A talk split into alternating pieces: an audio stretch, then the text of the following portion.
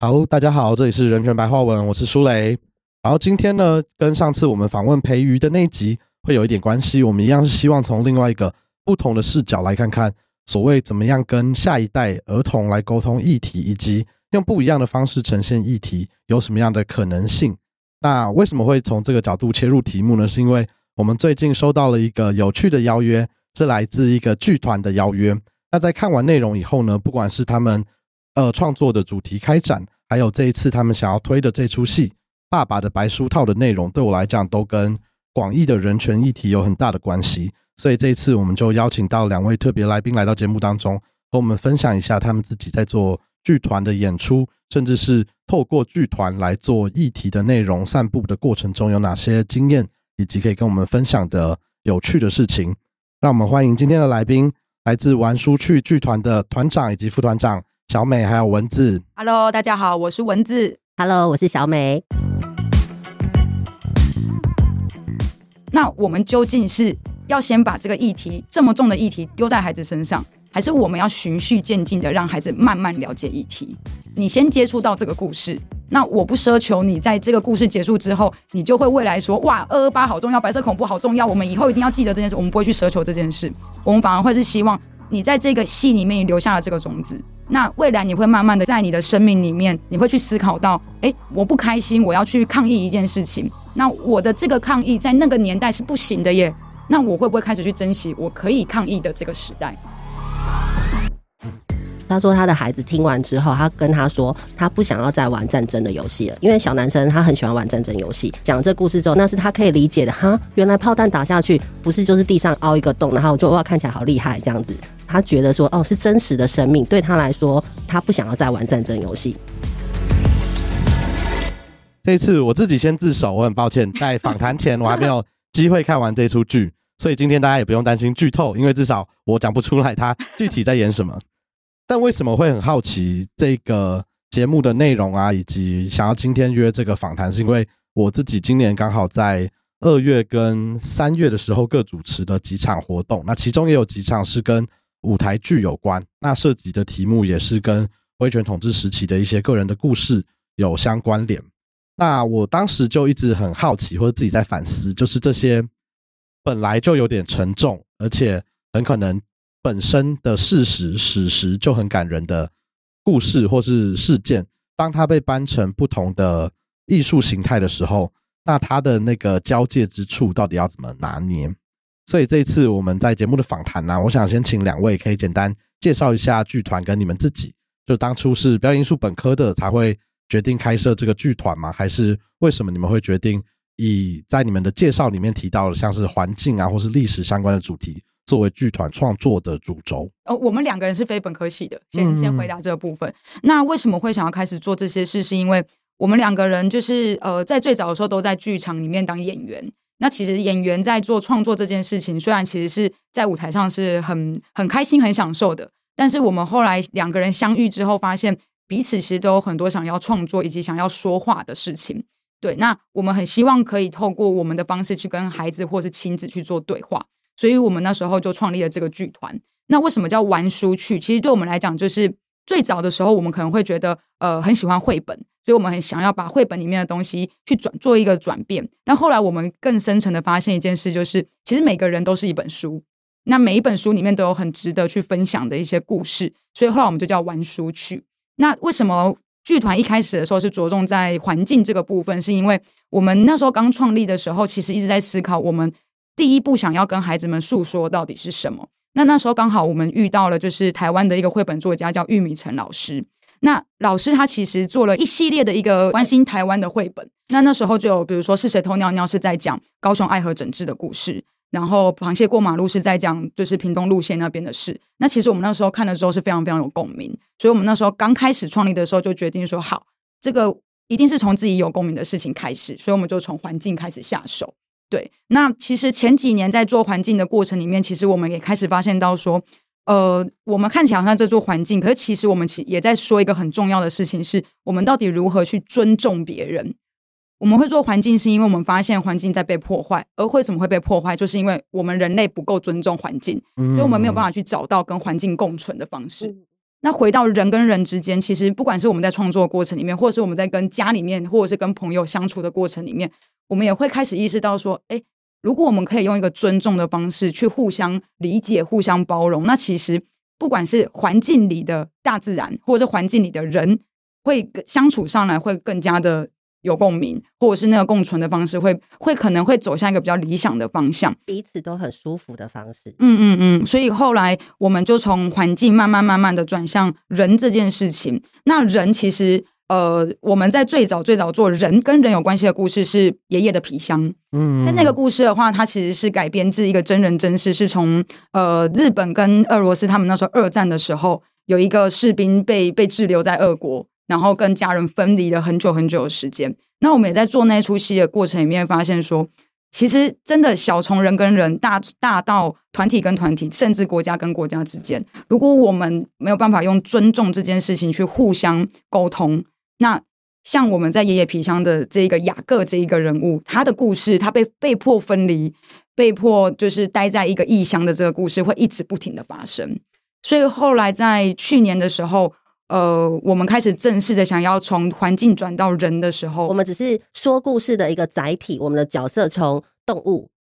呃，因为说环境的时候，我们可能是从动物或者是植物下去，就是大部分人定义的非人类。但是对我们来说，非人类它还是一样是一个生命，只是我们从一个呃生命的载体，我们从动物、植物，我把它转成是一个人类。但我觉我。一直都觉得我们其实在说的是同一个类型的故事，我们就在讲说生命跟生命之间，他们都是同样都有存在的价值。那既然都有存在的价值的话，那我们应该都可以让彼此在他自己的所需要的生存环境，或是他所需要的让他舒服的成长的一个条件状况底下，应该都是值得被赋予的。所以，可是在这个呃，就实际上现存的状况，其实有很多人他没或者很多生命他没有办法得到一个比较公平或平等的一个。呃，生存的权利，所以这个是呃，当我们如果得呃有机会可以从绘本啊，或是从我们就是搜寻一些历史故事去得知这样的故事的时候，都是我们会觉得很感动的。那所以我们就从刚好也是因为我们一开始是因为玉米陈老师的关系嘛，所以得知了很多是以动物为主角的故事。然后接下来，因为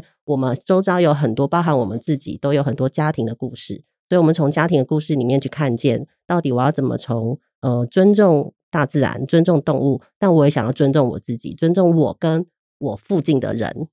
那我觉得听完刚刚你们的介绍啊，我也蛮好奇的，因为是你们有提到绘本，以及你们想要对孩子们说什么样的故事，是你们一开始想要主力沟通的受众就是儿童吗？因为我觉得刚刚在听你们描述故事的内容，那其实对于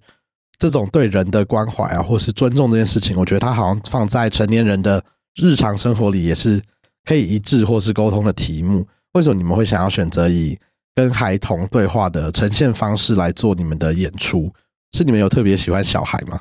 嗯。我们很喜欢小朋友，这是事实。然后，呃，我觉得我们会比较定义我们是亲子剧，所以我们希望我们比较期望对自己的期许，是我们做出来的作品是小到小朋友，那大到就是呃一般成年人或是老年，所有的年龄层他都是可以看的。那刚好只是我们擅长的一个表演的模式，就是呃是可以适合让小朋友也可以一起看，然后他大朋友也不会睡着的那种的表演形式，是我们，所以我们就觉得说，既然是我们擅长，然后刚好。对我们来说，有很多大人，就像你刚才提到，就是有很多东西，其实大人也蛮适合或者去探讨的一些议题。我自己觉得，好像小朋友就是一个小小种子的感觉。那我心，譬如说，我现在长大之后，我会意识到我心里面有一些，呃，你要说创伤也好，你要说它可能是过往的经验，所以那我现在会知道说，呃，我好，我想要被怎么样对待。那在小的时候，不管我有没有这样子的机运，可以让有人大人是这样对待我的，但我希望我有一天。当我有个这样子的能力的时候，我可以去让孩子们知道，然后让孩子们的照顾者也可以知道，说，诶，如果我们是小朋友的时候，那我们可以怎么样，也去尊重他的想法，然后让他有一个机会可以去，就是做他做他自己。嗯，其实讲简单一点，就是我们很贪心。我刚刚听得出来，没没没错，我们就是贪心。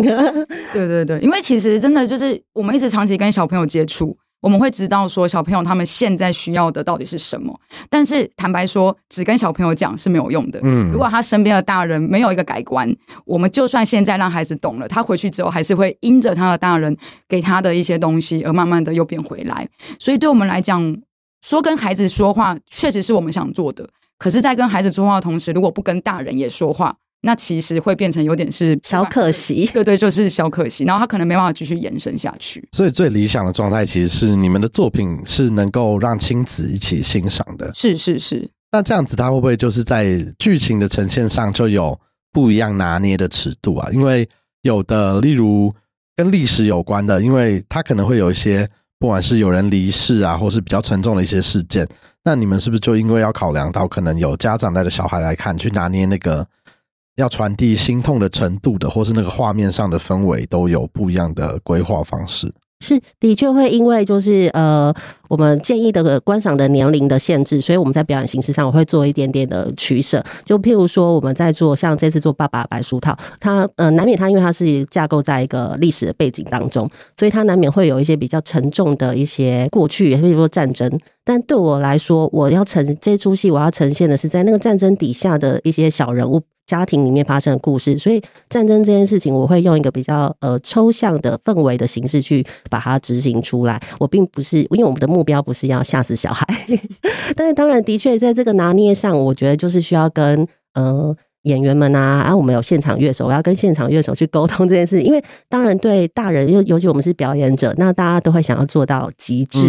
就可以跟大家讲一个小花絮。其实我们去年的时候就是在。呃，这个戏里面有一个段落，它是在讲呃行球的部分，但我们其实也讲的浅浅的。那但是呃，他说音乐现场乐手音乐他是吹的比较重一点点，但我今年呢就把它拿掉了。嗯，那乐手是非常的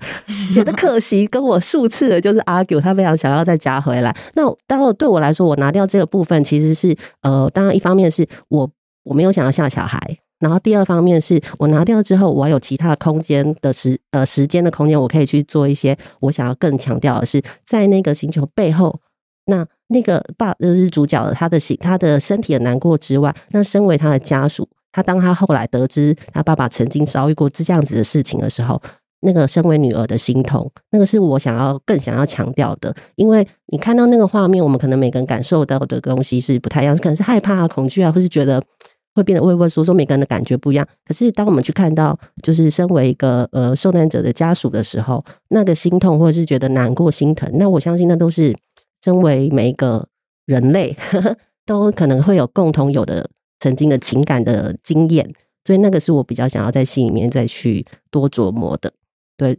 因为我我会问这里，也是因为我们自己在做法律议题的推广啊，或介绍，或是人权议题的时候，像刚刚讲到刑求。它其实就是酷刑公约里面一个很重要的概念。可是像我们自己在创作的时候，目前基本上是我们要再往下一个年龄层的孩童推的时候，就会影响到我们创作的一些能力。就我们有没有办法用那样子比较隐晦或是不直接的方式，把例如法律的知识说明的好？我觉得就好像是比较像我们团队目前还没办法做到的，所以我们都还是做比较青少年向的内容。因为我自己小时候看，我印象真的太深刻，是以前有一个虎姑婆的动画，然后那时候真的是被吓到爆掉。如果长大到后来都还是对虎姑婆有阴影。然后但小时候看他就是在那种什么下午四点啊，小孩下班下课的时候可以看得到时段，我就觉得这应该是被放在就是十一点之后吧。所以我自己也会觉得，在做儿童啊或是亲子共学的这个过程中，那个尺度的拿捏，我觉得很重要。以外啊。你们会不会也觉得，因为是两个很不一样的沟通的受众，就年龄层很不一样，你们会不会觉得，哎，那故事讲的太深，会不会小孩看不懂？那如果故事讲的太浅，家长会不会觉得啊，我就是陪小孩来的，反而达不到刚刚文字讲的，就其实你也想要跟家长沟通这件事情的重要性的目的？嗯，我觉得这也是为什么爸爸的白书套会有这么多系列活动，就是我们我们在最一开始的时候有一个二二八小水牛的绘本去讲。然后后面又再搭配了，就是演出前我们有眼前导聆，然后有儿童人权导览，有特展导览。就是二二八小水牛是希望让家长先进一步知道我们在讲的这个故事背景，然后同时也让他们看见，就是我们怎么样子用比较有趣，可是也会带到一些比较沉重的历史事件，可是要怎么样子让孩子不会害怕的离开，这个是我们在第一步的时候我们做的最重要的事。用那一本书去讲故事的时候，有个家长也是过来跟我们分享，他说。哎，你们怎么这么厉害？我在家里面如果讲这种跟白色恐怖或是人权有关系的故事，我小孩听一次之后，他就再也不听了。然后下一次只要再拿绘本出来，他就会跑走。我们还是让他们很轻松。就是等于是一种循序渐进。我有轻松的，可是我也让你看到一些真相，然后我再用轻松的方式，让你们可以用比较不会那么紧张的心情把它带回家。所以我觉得这个也是导演或是剧团在处理这件事情上面，我们一直不停在拿捏的。我们今天要把这出戏献到观众的面前的目的到底是什么？我们是要让他们有机会可以去审思，还是要让他们回去吓得不敢 不敢再继续生活下去？那我相信，对我们两个来讲，醒思这件事情是最重要的。所以我们在创作过程里面一直不停的在思考，怎么样子可以让他们回去的时候是放松，可是可以思考的。所以，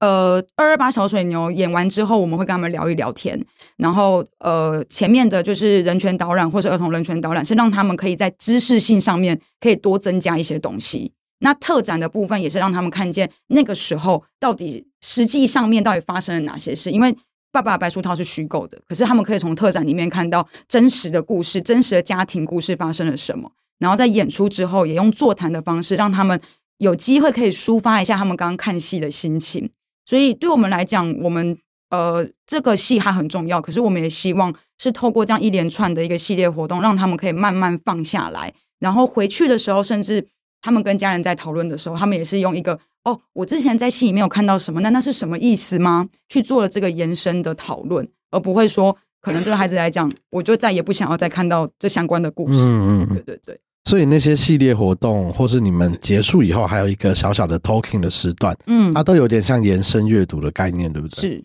是。因为我觉得这个也是目前我觉得蛮好的，呃，有当然有更多不同的团队会用这样子组合搭配的方式，嗯，我也觉得它会蛮完整的，嗯，像两庭院其实在这几年做驻馆艺术家的活动的时候，像软剧团啊，跟呃詹杰还有呃黄云琴导演他们在做作品前，他们其实都有一个在两庭院的地下室做了一个展览，然后那时候像是黄玉琴导演做了一个。跟呃性暴力，特别是全是性交有关的题目啊，他那时候就打造了一个呃很像少女的房间，可里面的日记里面就是写他遇到了哪些事情的这个过程。看完剧再去看展览，或者看完展览再去看剧作本身，会有真的会像文子刚刚讲的比较完整的一个醒思，而不会是可能因为这个艺术作品本身的情绪就停在当下。嗯，然后反而能够有比较深刻的记忆，至少我自己是这样认为的。嗯嗯嗯。但我觉得这个也会是另外一个我很好奇的点，是因为像你刚刚讲的这些，不管是特展啊，或是延伸的议题活动，老实说都会是额外的工作量。是。呃，以我对于剧场或是艺术工作者来讲，就是工作量本来就已经很紧了，尤其是你要大进二进的时候很崩溃。那你们怎么还会有余裕可以去做这些规划，或是你们有固定的？合作伙伴会一起来做这样子的事情吗？你想听官方说法，还是想要听内心话？官方真的太听太多了，我们直球对决。好，那我们直球对决，直球对决就是我们两个真的身兼非常多事情。对，那我们确实今年也做的非常非常辛苦，就是尤其去年到今年，不管是疫情或者是票房上面，其实真的都很受挫。那我们一直在思考说，我们到底在干嘛？对，就是这些东西对我们来讲真的好重要。可是到底要怎么去执行？它可以给一个放心的人去执行这件事。那我们两个也是思考了很久。今年是我们第一次放手，就是邀请我们合作过的演员去做导览这件事。嗯，可是坦白讲。他们也很辛苦，因为我们花了很多时间在跟他们排练。然后这个排练并不是说我已经写好剧本还是怎么样，而是我们在跟他们讲说，我们到底要怎么跟孩子沟通这件事。然后我们在导览的过程里面，有哪一些话语是剧团希望可以传达的？然后什么样子的话术是我们要在导览的过程里面去避免的？所以今年我们是做了这个尝试，然后也希望说，也许未来我们可以真的慢慢培养出一群人，让这件事情它是可以发散出去的。但是以这两年来讲，确实它就是一个 血泪史，辛苦的事。对，因为我最近刚好是也是我们因为拿了文化部补助，十一月底要结案嘛，所以现在就在紧锣密鼓的做最后的内容，然后访了非常多创作者，有的是唱饶舌的啊，有的是做呃像署命他们就做阿米斯音乐节，他也是就是聊了可以做。那我我们会会想要问这件事的原因啊，也是因为像我觉得其实有很多工项，它会让。我们自己以前法白在做的事啊，其实我们也有挣扎过，就是因为我们毕竟是一间公司，那你要盈利的时候呢，你可能就会接案，接其他人委托的创作，不是那么我们原生的创作。是，但是在这个过程中，我觉得大家一定会有点，特别是创作者出身的人，一定会觉得，干，我要帮你做这个烂东西，然后 我自己创作的时间就会少了。然后那个心境，你们自己有类似这样的感觉吗？还是对你们来讲，包含呃儿童人权的导览跟特展，其实都是你们想要做的事情，所以它是一个创作的本体。儿童人权这部分是我们想要做，因为它的确就是包含在《爸爸白书套》我们在创作源头的时候，就是它就是我们包含在里面的议题之一。所以等于是说，这一次所有系列活动，就是就也回到，对我们真的是太贪心的两个人，所以我们很我们原始想要做的那些东西，我们都舍不得放掉任何一个。但刚刚你提到就是呃，我被委托的那种，就是妖演啊或者商演的话，这这个我们可能也的确在。创立的初期，因为其实即便到现在，我们都还在一个持续的挣扎当中。因为的确有一些案子，我们会需要去适应对方的要求的时候，那我们的确在创作上会需要有一点小小挣扎。但我们现在已经有稍微学会一点了，就是哎，有钱赚比较重要。某些时候，对，就是可以开发出自己社会化的一面。是，我们有在往社会化。我们也是，因为我完呃，我有认识像伟盛他们逆风剧团啊，然后也有其他剧团成员，然后。我在某些，特别是公部门的合作里面，我可能是被 Q 去讲一场讲座，所以他跟我沟通他讲什么，对我来影响不大。我就是这页 PPT 不要，或者我多准备一个段落。可是我就有看过目睹承办在跟剧团的人讲说，你可不可以多帮我加一幕戏，或是帮多多帮我把某一幕拿掉？我就想说，这个人是疯了，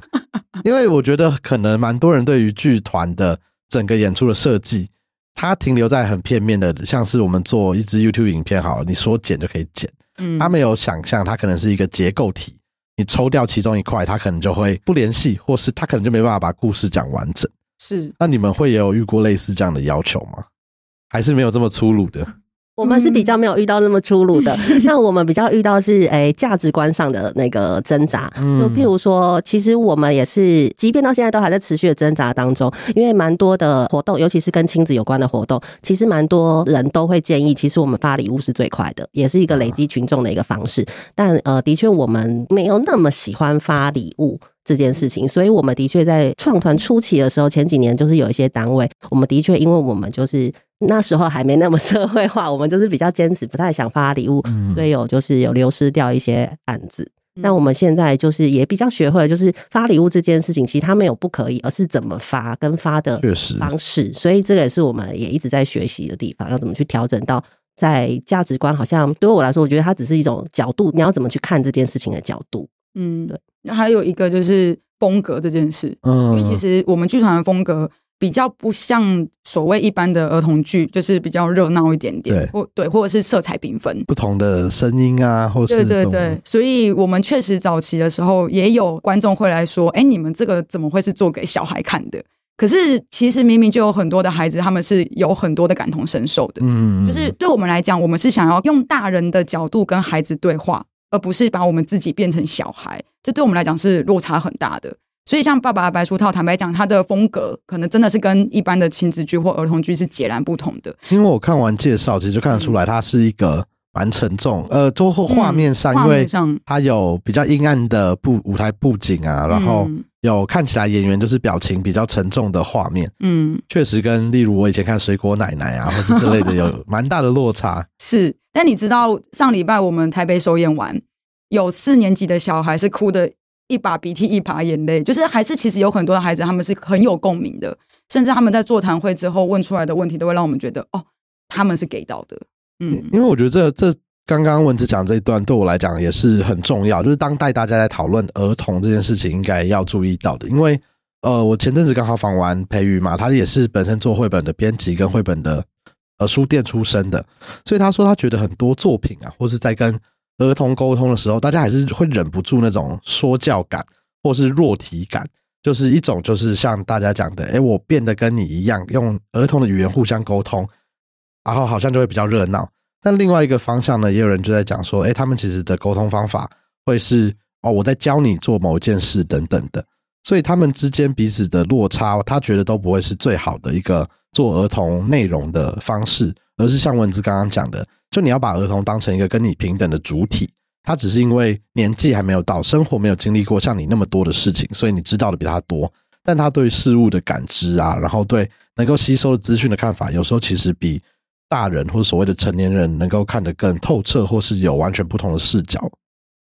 那在这个过程当中啊，我也另外一个很好奇的点，像是你们导览的内容啊，因为蛮多都会是跟例如真的历史事件有关，或是会跟人权这个概念有关。那你们自己会不会需要花蛮多时间去爬书这个领域的专门的资讯或资料？有，我们去年因为这出戏其实是第二年演，嗯去年首演。那去年我们其实大概花了一个多月的时间，就是在整理相关的书籍，然后我们有去跟就是真真的那个时候的政治受难者前辈，还有他们的家属做做实际的访谈。对，所以其实花了蛮多时间在做前置的一个概念的发想，然后整个确定了之后，才由小美跟编剧这边真的开始就是做剧本的一个撰写这样子。对，然后包括演员的，就是眼前的这一些训练啊，跟资料的收集，包括我们其实像这个故事里面，陈阿火他是一个虚构人物，那我们就必须要去想说，那他的特质到底是什么？我们甚至还有在讲说，他血型是什么，他口头禅是什么？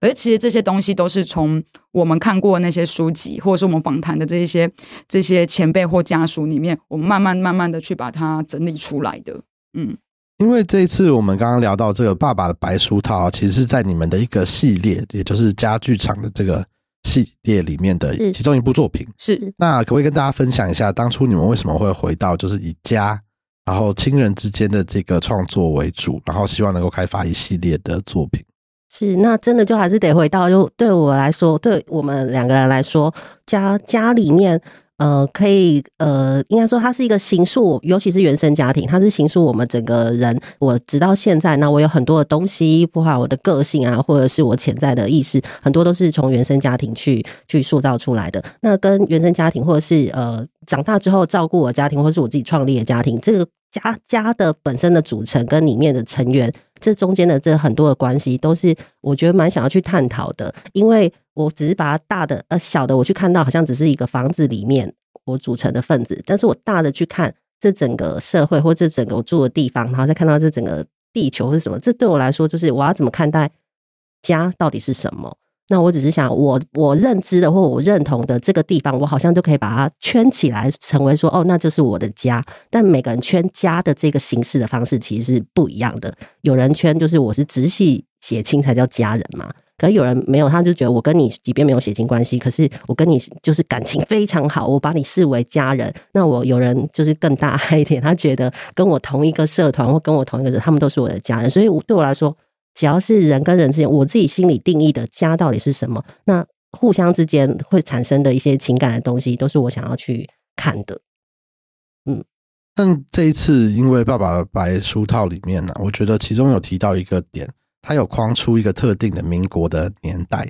那这个当初你们是有什么特别的设计吗？因为我觉得，如果是以家或是历史跟生活经历出发。好像不一定会以例如受难者啊，或者所谓白色恐怖的这个时期为出发点，所以想问问两位当时有什么特别的创作考量吗？其实最早的时候，其实刚刚提到的，我们有做过爷爷的皮箱。嗯，那其实那一出戏做完之后，我们就一直在思考，能不能回到属于台湾的故事。对，所以我们那时候呃在讨论这件事情的时候，就觉得说，如果是在讲现代的故事，好像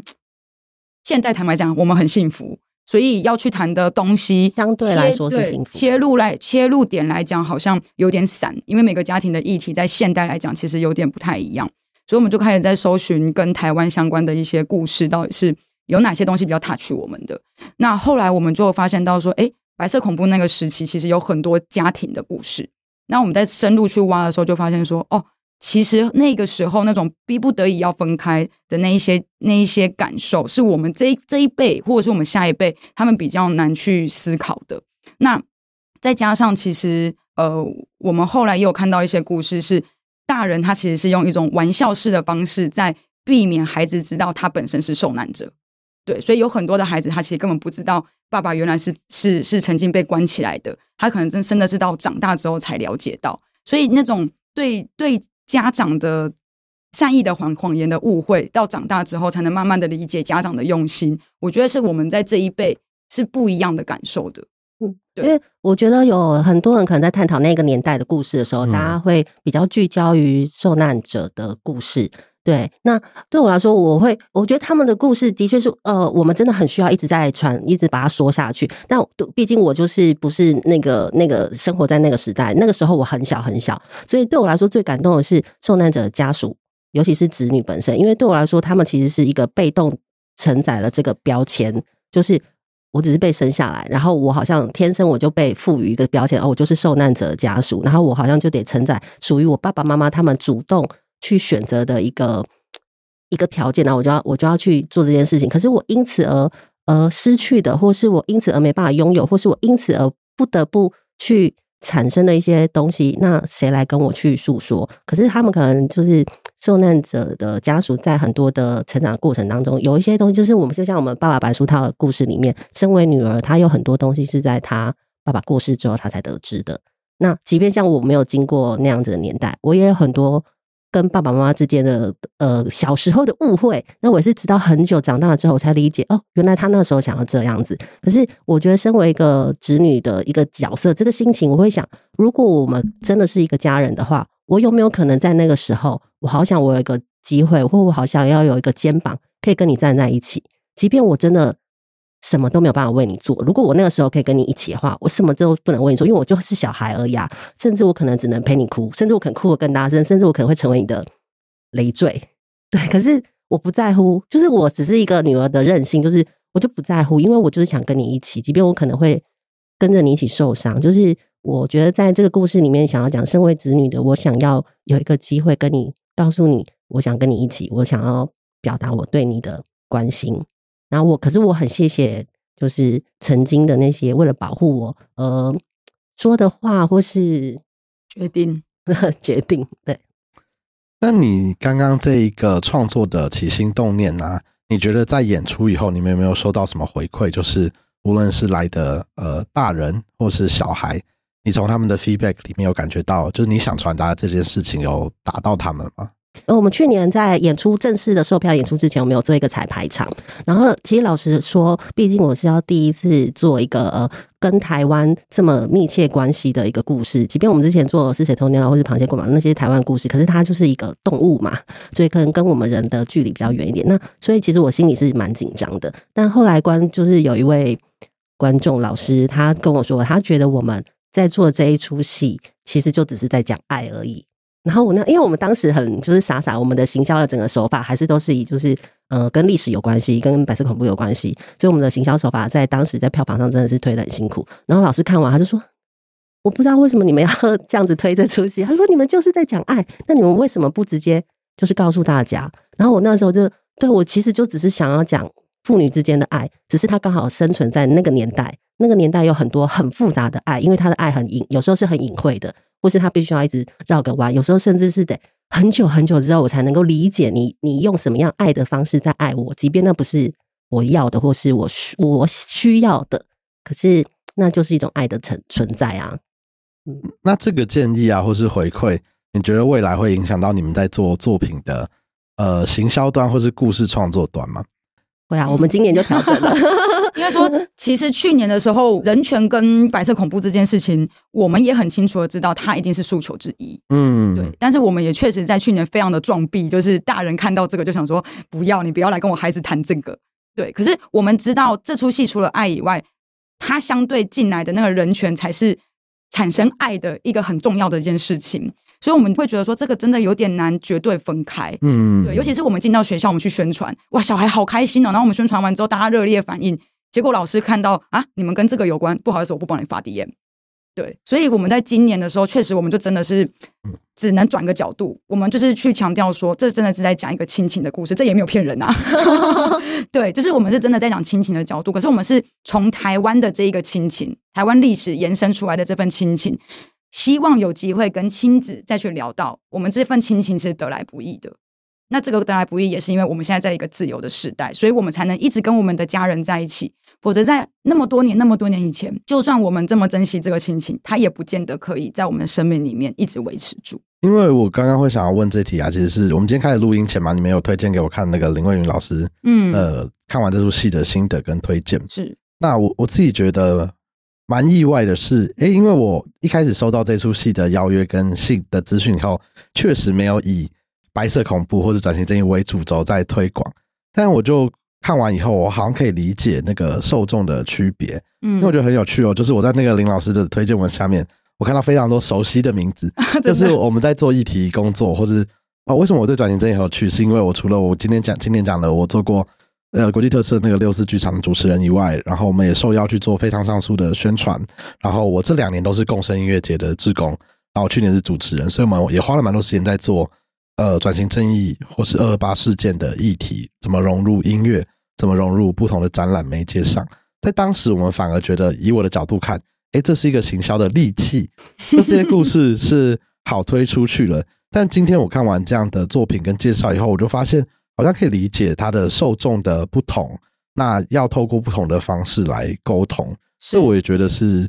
在做哦，我觉得疫情行销那些好像都有点标签化，就是像刚刚小美讲的，我们把爱这件事，或是讲家人之间的故事这件事情，很直接的对话，也是可能反而才是你们的受众更接得到的一个沟通管道。是是，因为其实对我们来讲，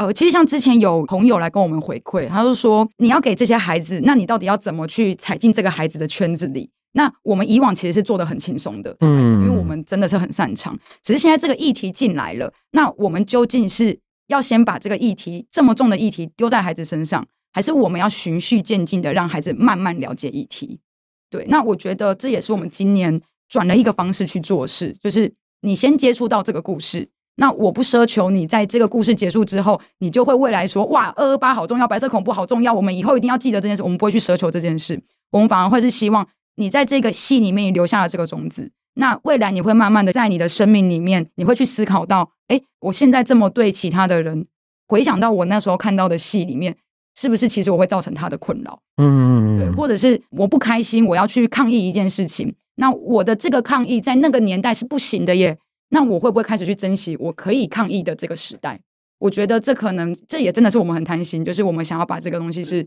延伸到未来去的。我我想到一个，就是我们以前在说《爷爷皮箱》这个呃绘本故事的时候，然后那时候有一个家长他跟我们分享，他说他的孩子听完之后，他跟他说他不想要再玩战争的游戏了，因为小男生他很喜欢玩战争游戏。那战争其实就是一堆车子、一堆飞机、一堆炮弹，听起来就很飞雪嘛，很炫呐、但是因为我们讲这故事之后，他会知道，哎，你那些炮弹之后底下是会有真的人受伤，会有他可能很喜欢的狗狗、猫猫，那些他很喜欢的小动物，真的会因此就死掉或是流血。嗯对他来说，那是他可以理解的。哈，原来炮弹打下去不是就是地上凹一个洞，然后就哇看起来好厉害这样子。他觉得说，哦，是真实的生命。对他来说，他不想要再玩战争游戏。然后他妈妈觉得他不可思议，因为他一直阻止他的小孩不要玩这种游戏，都阻止不了。就他看完戏就说他不想再玩这个了。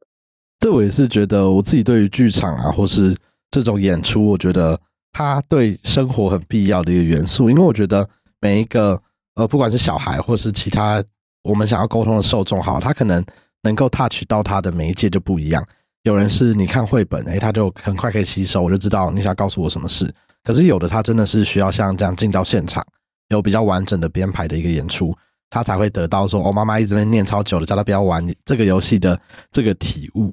但我自己也会蛮好奇的。那如果以未来创作的角度啊，就除了这一出戏以外，你们还有没有觉得对于当代的儿童，你们有很想要跟他们讲的事情，然后会有机会发展成你们未来的创作主题的？是可以剧透明年的戏吗？先看一下团长，就是呃。我们老实说，现在讲了这么多东西，其实都在讲家人之间的情感。那回过头来，情感这件事情，就是我身为一个人天生就会有的，呃，应该大部分都会有的东西。嗯但是很多情感我们都有，诶、应该说我们会去区分它生气的、恐惧的那些，好像会有就是正面情绪、负面情绪这件事情。可是我想要，我们现在出戏想要谈的是，这些情绪就好像。一片一片的叶子一样，它本来就是很值得被存在的。当我生气的时候，那我们他生气这件事情，它不是需要被禁止的，它是值得存在的。只是我们可以去讨论生气这件事情，它要如何让他生气，但是他不会去伤害到别人，也伤害到自己。可是生气这件事情，它一定是对这个个体一定是有帮助的，可以让我有一个抒发的情绪，让我自己不会一直不足在心里面。所以对我来说，每一个情绪都是很值得去看见的。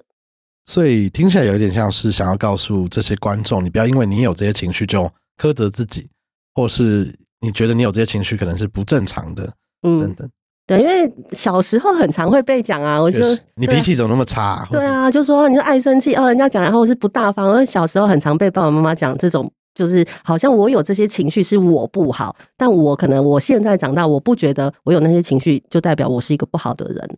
嗯好，这个我自己会记起来，明年很期待 这个剧透的部分。那我最后今天也想要聊一些我觉得比较实际面的事情。那这个看看方不方便聊，不方便我们就剪掉。推票吗？推票这是一定要的，不能剪。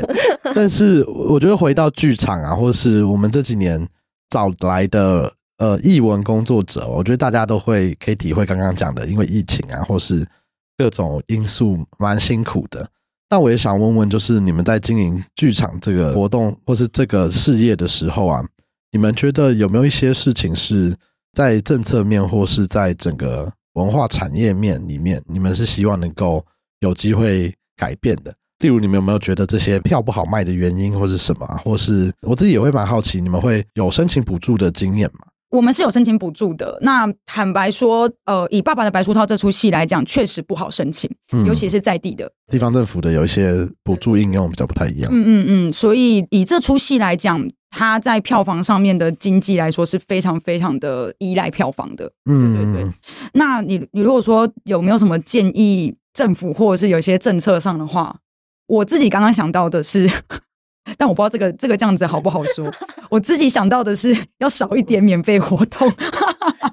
哎、这个不止你提到，今年其实也有，连署命都有讲过。嗯就他说你在台东一年的音乐节就是三场大的，嗯只有他们要收钱，然后还有一场离他们很近，嗯。然后政府开个标案，我开三千万、几千万好了，那你的卡司一定就会不一样、啊。是。那这样子到底让怎么样想要自负盈亏的艺文演出团体可以找到，就会是一个我不能讲不可能，因为我觉得是有机会成功的，但真的会累很多啦。真的真的会差很多，而且呃，坦白说，我们这这几年，我们其实是一直都有很多的观众持续一直在 follow 我们，但我们也会很明显的感觉到，有些人他可能真的就是只参加免费活动，对。但是不管怎么样，对我们来讲，我们当然还是很感谢。可是真的必须说，如果免费活动对于大家来讲，只去参加免费免费活动的话，对于剧团的生存来讲是非常非常辛苦的。